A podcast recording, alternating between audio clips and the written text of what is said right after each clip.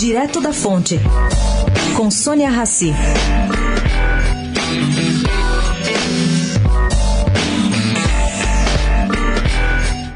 Ao todo, 18 peritos criminais federais vão investigar o incêndio do Museu Nacional, segundo Marcos Camargo, presidente da Associação de Peritos da Polícia Federal. Dez são do Rio de Janeiro, quatro do Instituto Nacional de Criminalística, em Brasília, e quatro de outros estados. Alguns deles são treinados para fazer escaneamento 3D, outros são responsáveis pela análise do local da ocorrência.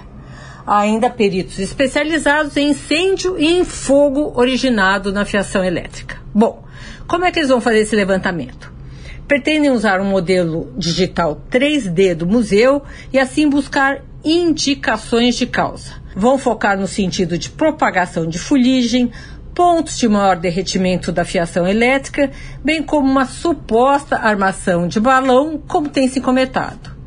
O circuito interno ah, das câmaras de prédios vizinhos também vai ajudar a elucidar o caso. O objetivo, caro ouvinte da Polícia Federal, é procurar materialidade, ou seja, concretude de um crime, mesmo que o crime seja a prática de negligência. Sônia Raci, direto da fonte para a Rádio Eldorado.